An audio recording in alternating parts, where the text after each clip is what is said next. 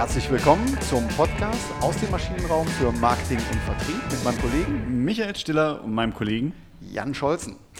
Ja, nachdem wir beim le den letzten Gast ähm, äh, eine weibliche Kollegin äh, dabei hatten, sie ist jetzt wieder ein Herr dabei und zwar äh, niemand Geringeres als Richard Wernicke. Herzlich willkommen, Richard. Herzlich willkommen hier.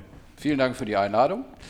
Ja, wir freuen uns sehr. Richard ist ein ähm, innovativer Kopf in einer innovativen Branche. Ähm, er, du bist Head of Content bei Deezer für Central und Eastern Europe. Wie müssen wir uns das vorstellen? Vielleicht bevor wir zum Thema einsteigen, was macht der Head of Content bei Deezer? Ich setze mal gleich einen Schritt früher an. Was macht Deezer? Dieser ist äh, in erster Linie ein Musikstreaming-Service, gegründet 2007 in Frankreich, damals noch so halblegal. Man hatte noch nicht die Rechte aller Musikfirmen ähm, und vielleicht auch der erste Musikstreaming-Service, den man hier in Deutschland ausprobiert hat, bevor mhm. es hier ähm, eigene Services gab. Neben dem musikalischen Angebot, mittlerweile sind wir bei 56 Millionen Titeln angelangt, äh, kümmern wir uns aber auch sehr stark um die Thema Hörbücher Hörspiele für die Kids, nicht nur für die Kids, und aber auch natürlich um äh, Podcast und Original Content. Das hört sich spannend an. Also ihr seid ähm, gekommen vom Musikstreaming. Ich glaube, äh, wenn man noch mal einen Schritt äh, weiter zurückgehen, gab es mal Napster. Ich glaube, die haben irgendwie angefangen, äh, die verrückten Vögel haben gesagt, ähm, wir bieten musikalischen Content über, über Internet an. Das war eine halblegale oder fast illegale Tauschbörse. Die Musikindustrie hatte dem wenig entgegenzusetzen oder hat sich selber blockiert. Und ähm, da aus diesem, aus diesem quasi mal Humus sind dann so die ersten ähm, Unternehmen entstanden, die eben Streaming legal angeboten haben. Ne? Richtig, also genau. Und aus der Zeit des, des äh, File-Sharings und insbesondere dort in Schweden, aus der Zeit von einer Firma namens Pirate Bay, ähm, hat sich dann dort der erste Musikstreaming-Anbieter ähm, gefunden. Ähm, was man dazu sagen kann, ist, dass es grundsätzlich ein ähm, äh, eine Antwort war, dass auf, auf äh, File-Sharing, sprich man bezahlt einen monatlichen Abobetrag in Höhe von 10 Euro beispielsweise und hat dafür die Nutzungsrechte, das privat bei sich zu Hause im Auto oder auf dem Smartphone zu hören. Und das hat äh, gerade die, das Thema File-Sharing da haben über die letzten Jahre dann auch wirklich trockengelegt ich glaube, dieser ist dann ja auch so richtig bekannt geworden, einfach mit dieser genialen Werbung, wo dieser verrückte Typ ja. äh, mit dann unterwegs war. Und ich glaube, das war ja so auch so der, der, der, der, der Startpunkt zum, zum Wachstum für dieser auch im, im, im deutschen Markt. Genau. Diese Werbung, den Protagonisten haben wir immer Jeff genannt, er hieß natürlich nicht Jeff. Diese Werbung hat uns in, äh, in Deutschland wirklich sehr bekannt gemacht. Ähm, der Claim lautete, äh, hör, was du hören willst. Und das ist es ja letztlich, letztlich auch. Ja. Also Du kannst auf dieser alle Musik hören, die dir, die dir gefällt, ähm, selbst wenn du bei diesem Überangebot von, von Inhalten nicht weißt, wo es lang geht, hilft dir immer noch der Algorithmus, der dir ein maßgeschneidertes persönliches Programm zusammenstellt und dich in jeder Lebenslage abholt. Ja, ja du hattest, ähm, also meine Frage ist, bevor wir jetzt in die Vermarktungsmöglichkeiten auch einsteigen, was vielleicht den einen oder anderen Hörer auch interessieren könnte, ähm, wie, ihr, wo kommt ihr her? Klar, das haben wir jetzt ähm, gehabt, aber was ist das Produkt? Also du hast gesagt, ihr kommt vom Streaming, ihr habt äh, Hörbücher für Kinder, für Erwachsene, jetzt mehr und mehr Podcasts. Also ihr bietet äh, für 10 Euro beispielsweise oder ein Family-Account für, für mehr ähm, und, und mehr, mehr Optionen dann auch einfach nur die monatliche Art und Weise, das auszuwählen, was, äh, was ihr anbietet lange Rede, wie unterscheidet ihr euch vom Radio, vom öffentlichen Rundfunk, äh, von ähm, ja, den Sachen, die althergebracht sind? Die Unterscheidung liegt in erster Linie darin, dass wir, dass es ein Plattformgeschäft ist, dass es ein Abo-finanziertes äh, Geschäft ist. Wir haben auch zusammen mit Spotify gehören wir noch zu denjenigen, die einen äh, werbefinanzierten Tier mhm. haben. Der kardinale Unterschied zum, zum Radio ist, dass Radio linear funktioniert, wohingegen unser Angebot äh, nicht an irgendwelche Zeiten gebunden ist, sondern man sich mit diesen, mit diesen Inhalten, Playlisten, Podcasts, Hörspielen genau dann beschäftigen kann, wenn man selber die, die Zeit hat und nicht dann, wenn einem das, das, äh, das Radio dann eben vorschlägt. Das Radio geht ja mittlerweile eher schon da, da, dahin, äh, dass sie ihre Inhalte quasi in der Zweitverwertung als Podcast anbieten mhm. und da nähern sich dann beide, beide Welten an. Mhm. Ja. Häufig kommt dann so die Frage, so, ja, wie sieht das, wie ist, wie ist die Konkurrenzsituation denn so zwischen euch? Und ich sehe es eher so als, als ich, ich sehe es als friedliche Koexistenz, weil wir arbeiten mit Autoren zusammen, die, die äh, auch parallel fürs Radio arbeiten. Ähm, Autoren, die für uns Podcasts produzieren, veröffentlichen auch, oder wir werden von Radios gefragt, ob unsere Shows auch bei, bei denen im Radio laufen kann, bei Radio 1 und, und Fritz, also sprich vom RBB, war das gerade kürzlich der Fall. Also ich habe da keine Berührungsängste und ich glaube, das Radio öffnet sich auch immer mehr was diese neuen Möglichkeiten des, des, äh, der nonlinearen Verbreitung von Inhalten angeht. Mhm, mhm. Ähm, ich habe mal so eine etwas äh, spitze, äh, so ein spitzes Zitat letztens gehört, was da hieß: äh, Radio ist genauso wie Podcast, nur mit mehreren Zuhörern. Ähm, das äh, hebt so ein bisschen natürlich auf die Quantität ab, ja. aber eben nicht die Qualität. Ne? Das heißt, ich habe ganz andere Zielgruppenmöglichkeiten beim Podcast. Hier, wenn man mal so vielleicht zur Vermarktung so einen Ausblick geben. Da, da, da hat man die Möglichkeit. Streuverluste sind da deutlich niedriger. Also das Radio bedient nach meiner Auffassung nicht mehr so diese Themen, die, äh, die wir behandeln, sprich so, so stark in die Tiefe zu gehen, sich einem Thema über, sagen wir mal, eine Stunde, so wie wir das jetzt hier tun, zu widmen. Mhm. Oder aber auch über mehrere Episoden hinweg. Wir denken ja, wenn wir von beim äh, Original Content sind, denken wir ja auch in Seasons. Da sind wir ja nicht anders mhm. als Netflix. Ähm, das leistet sich das Radio heute gar nicht, weil die natürlich auch die Sorge haben, dass die Leute abschalten und irgendwas anderes machen. Der ganz große Unterschied für mich ist in der, in der, liegt für mich auch in der, in, im Konsum dieser Medien. Der Kopfhörer verändert alles. Radio höre ich sehr, sehr, sehr, sehr selten über Kopfhörer. Ich kann mich fast nicht daran erinnern, dass ich das mal mhm. getan habe. Ja. Den Podcast oder mhm. den Streaming-Service nutze ich allerdings sehr häufig in einer sehr intimen Situation. Kann natürlich auch über die Smart Speaker, dann habe ich eine Radiosituation, ja, dann habe ich äh, die, die Lean-Back-Experience dass äh, ich dabei irgendwas anderes mache und es mir ziemlich schnuppe ist, was da so läuft, analog zum Radio. Dann habe ich aber die Situation, dass ich es im Auto höre oder eben auf dem Kopfhörer und das, das ist für, gerade für Podcasts und für die Inhalte, die da kommuniziert werden, der absolute Gamechanger. Ja. Es ist ja auch so ein bisschen der Unterschied zwischen, zwischen Broadcasting und wirklich äh, on demand etwas abzurufen. Also beim Broadcasting lehne ich mich ja wirklich, wie du es gerade schön, schön gesagt hast, zurück ähm, und, und hör mal rein und guck mal, ob da was dabei ist, was mich interessiert oder es dudelt halt nur so im Hintergrund, wie man früher auf Fernsehen geguckt hat. Ne? Ich bügel und nebenbei flimmert irgendwie die Kiste und ich gucke gar nicht hin, weiß gar nicht, was da läuft das ist da sicherlich anders, aber vielleicht jetzt, um, um da die, den, den Bogen in, in das Podcasting reinzubekommen, ist überhaupt, also eigentlich wollten wir über Streamingdienste mit dir reden und jetzt haben wir gerade erfahren, dass du auch der, der Verantwortliche äh, bist für, für das Thema Podcasting bei dieser und ähm, das ist natürlich super spannend, weil Podcasting kommt gerade. Ähm, es gibt ja sehr gute Podcasts unter anderem. Ähm, und da ist jetzt natürlich die Frage, was, was bewegt es denn eigentlich als Marketinginstrument? Weil wir gerade im Maschinenraum hier für Marketing, Vertrieb, wir uns ja auch mit den Marketinginstrumenten beschäftigen und wie kann ich eigentlich Podcasting einsetzen und wie funktioniert eigentlich Podcasting oder was habt ihr als dieser damit vor? Mehrere Fragen auf einmal. Ja, sorry, ich fange fang mal, fang mal chronologisch an. Also ich glaube, der Dammbruch für viele Podcaster in Deutschland war Serial, eine amerikanische Produktion, eine Art von Storytelling, True Crime, die es hier in Deutschland überhaupt noch gar nicht gab. Podcast gibt es seit 2006 ungefähr. Ähm, und das war so, also ich war, hatte mich damals auch schon sehr stark für das Thema interessiert, aber es war, war mir zu nischig und es war mir auch zu schlecht produziert. Mhm. Serial hat da wirklich alles geändert. Und dann äh, gab es noch eine, eine, zweite Phase, nämlich mit äh, dem Wechsel von ähm, Jan Böhmermann und Olli Schulz von Radio 1 zu Spotify, die damit mhm. den erfolgreichsten äh, Podcast auch in der, in, in der äh, Spotify-Welt hingelegt haben.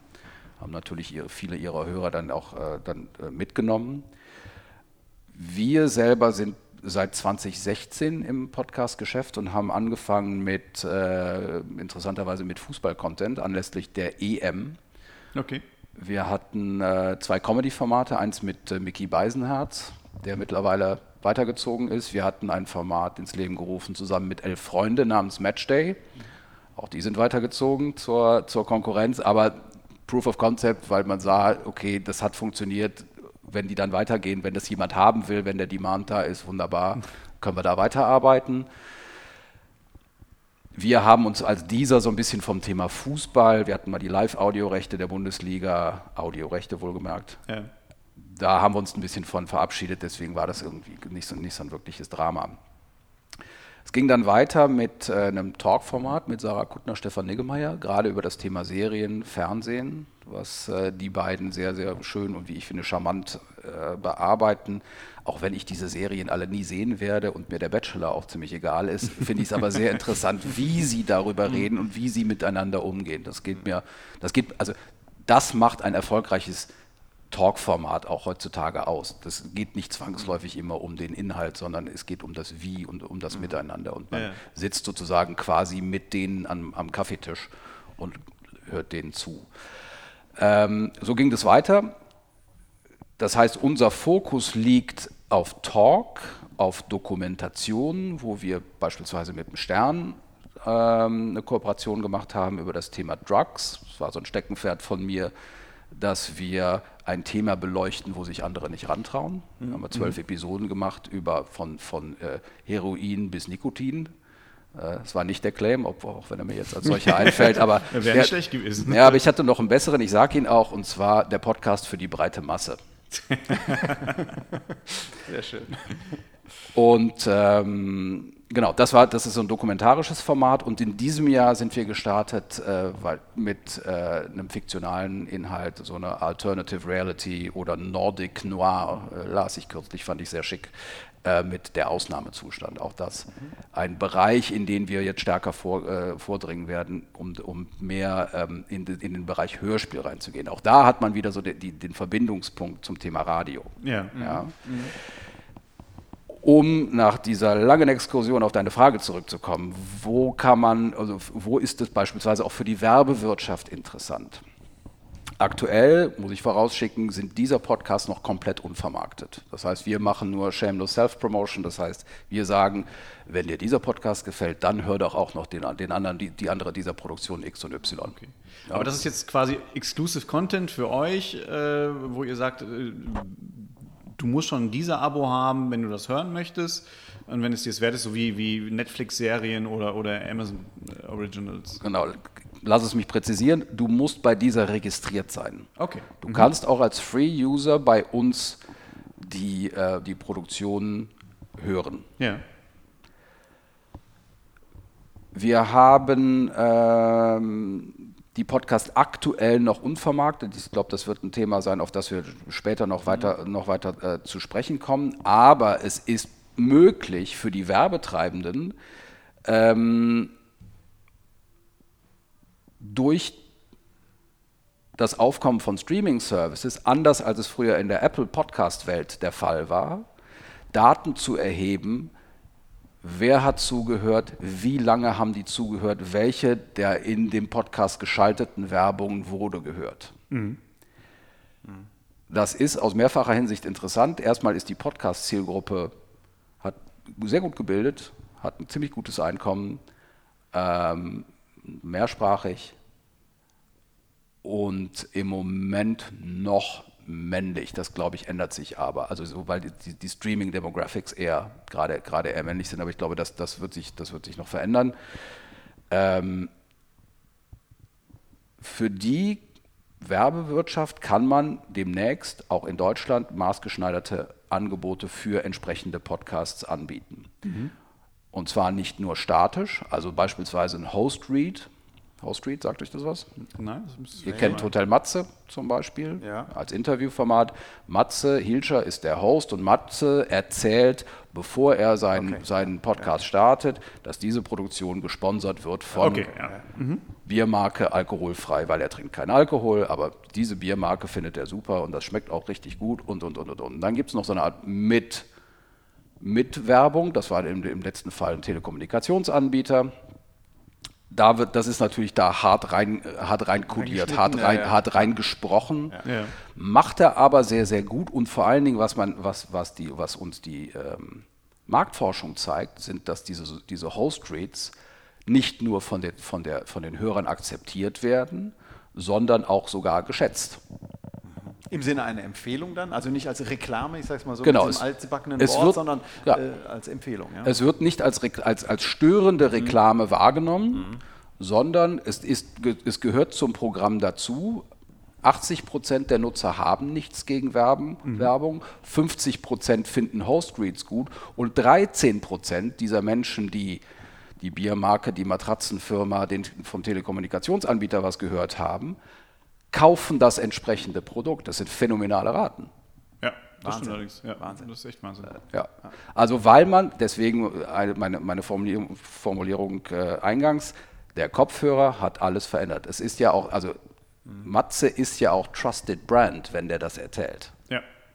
Den kennt man, den hört, dem hört man jede Woche zu. Wenn man den blöd finden würde, würde man, würde man das nicht tun. Und wenn der einem erzählt, dass diese oder jene Biersorte alkoholfrei sensationell ist, dann äh, greift man vielleicht im Regal schon mal eher dazu. Ja, weil man sich so in seiner Peer Group dann auch mhm. wiederfindet. Das ist das eine.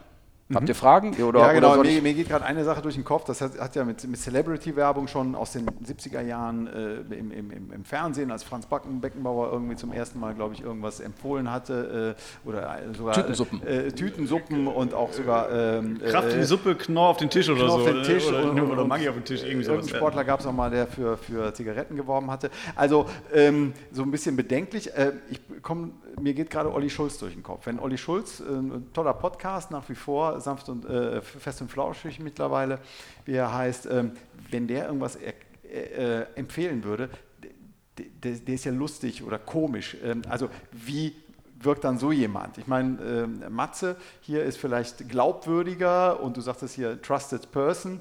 Ähm, passt das, wenn jemand wie Olli Schulz irgendwas empfiehlt, empfiehlt jetzt die Allianz, äh, RA wird das nie machen hoffentlich, aber äh, die, die, Allianz äh, oder die, äh, was weiß ich, äh, Provinzialversicherung.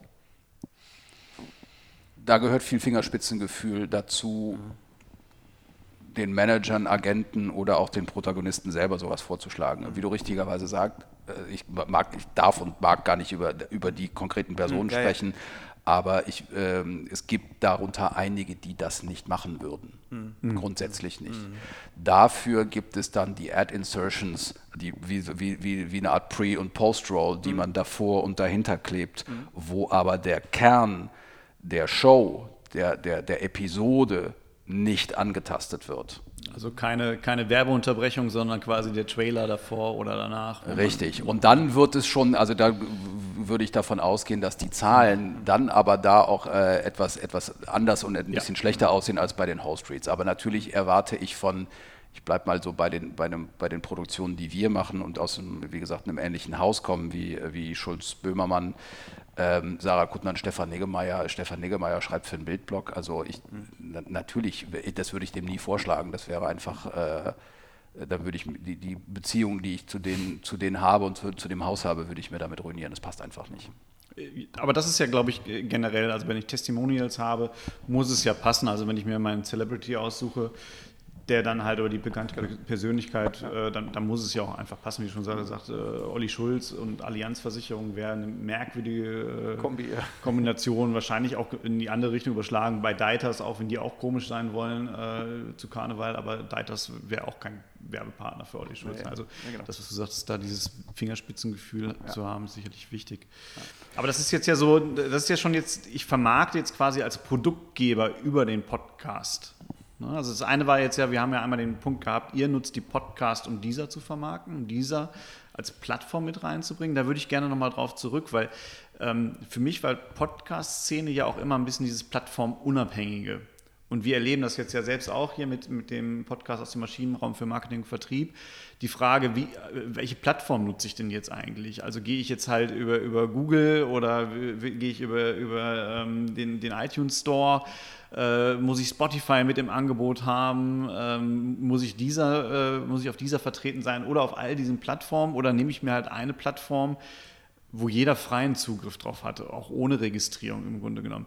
Das ist ja so ein bisschen dieses, äh, dieser, dieser Anarcho-Gedanke des Podcasts, der, der, geht ja ein bisschen verloren dabei, sobald ich anfange, in Plattformen wieder zu denken.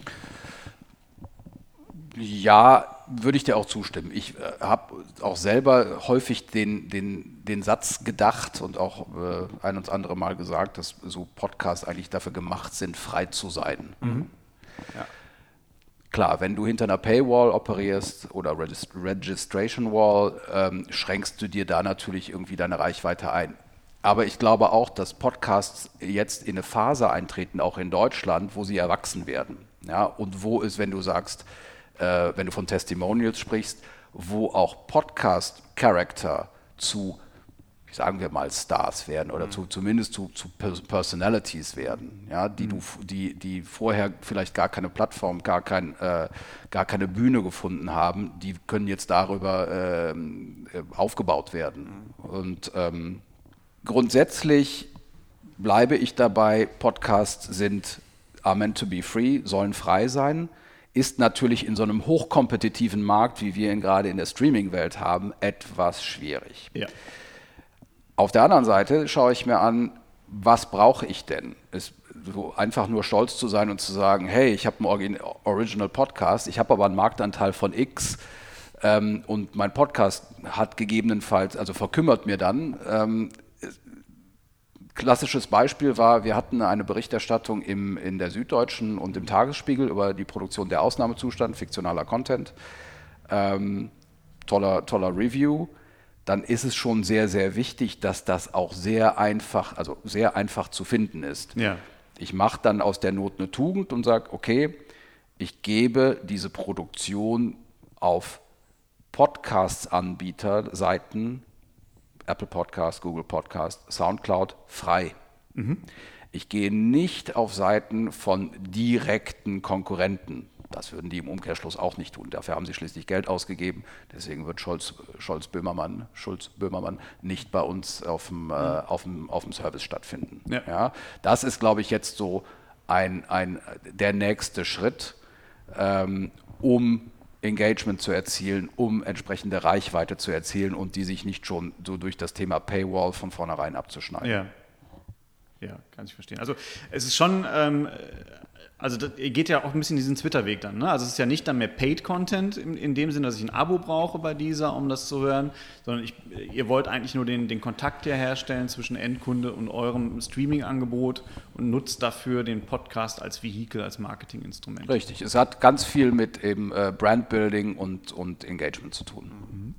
Ne? Also es geht, es geht nicht so hart um äh, den Return on Investment, wie, wie wir den vielleicht bei anderen Marketingaktionen haben, ja, sondern das ist wirklich, das ist ein äh, Podcast, sind immer ein Longshot.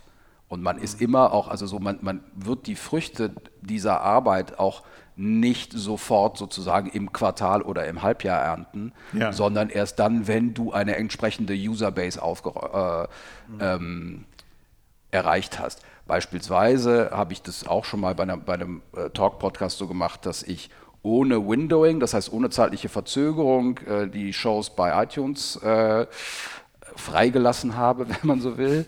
Und dann habe ich dann gesagt, also nach, einer, nach, nach der dritten oder vierten Staffel habe ich gesagt, so und jetzt mache ich aber den Squeeze-Out, das heißt, da drehe ich jetzt den Hahn zu und wer jetzt weiterhören möchte, der darf das jetzt bitte bei uns tun. Okay. Und dann, wie gesagt, auch als Free-User ist es möglich, diese Podcasts zu hören, aber dann hat, ist man zumindest schon mal bei uns auf der Plattform und das ist ja letztlich erstmal im ersten Schritt das, was zählt. Das heißt, wenn ich an den Funnel-Gedanken denke, da sind dann meine Nutzer drin und probieren vielleicht auch mal was anderes aus und stellen fest, ach ja, der, die, das funktioniert ja genauso gut wie das andere, was ich habe. Vielleicht sehe ich auf der Seite sogar mehr Künstler, die ich kenne, was ein großes Anliegen von uns ist, dass wir halt eher eine ältere Zielgruppe ansprechen ähm, und vielleicht eher auf bekanntere Künstler gehen und weniger hip und edgy sind als zum Beispiel die grünen Mitbewerber. Ja.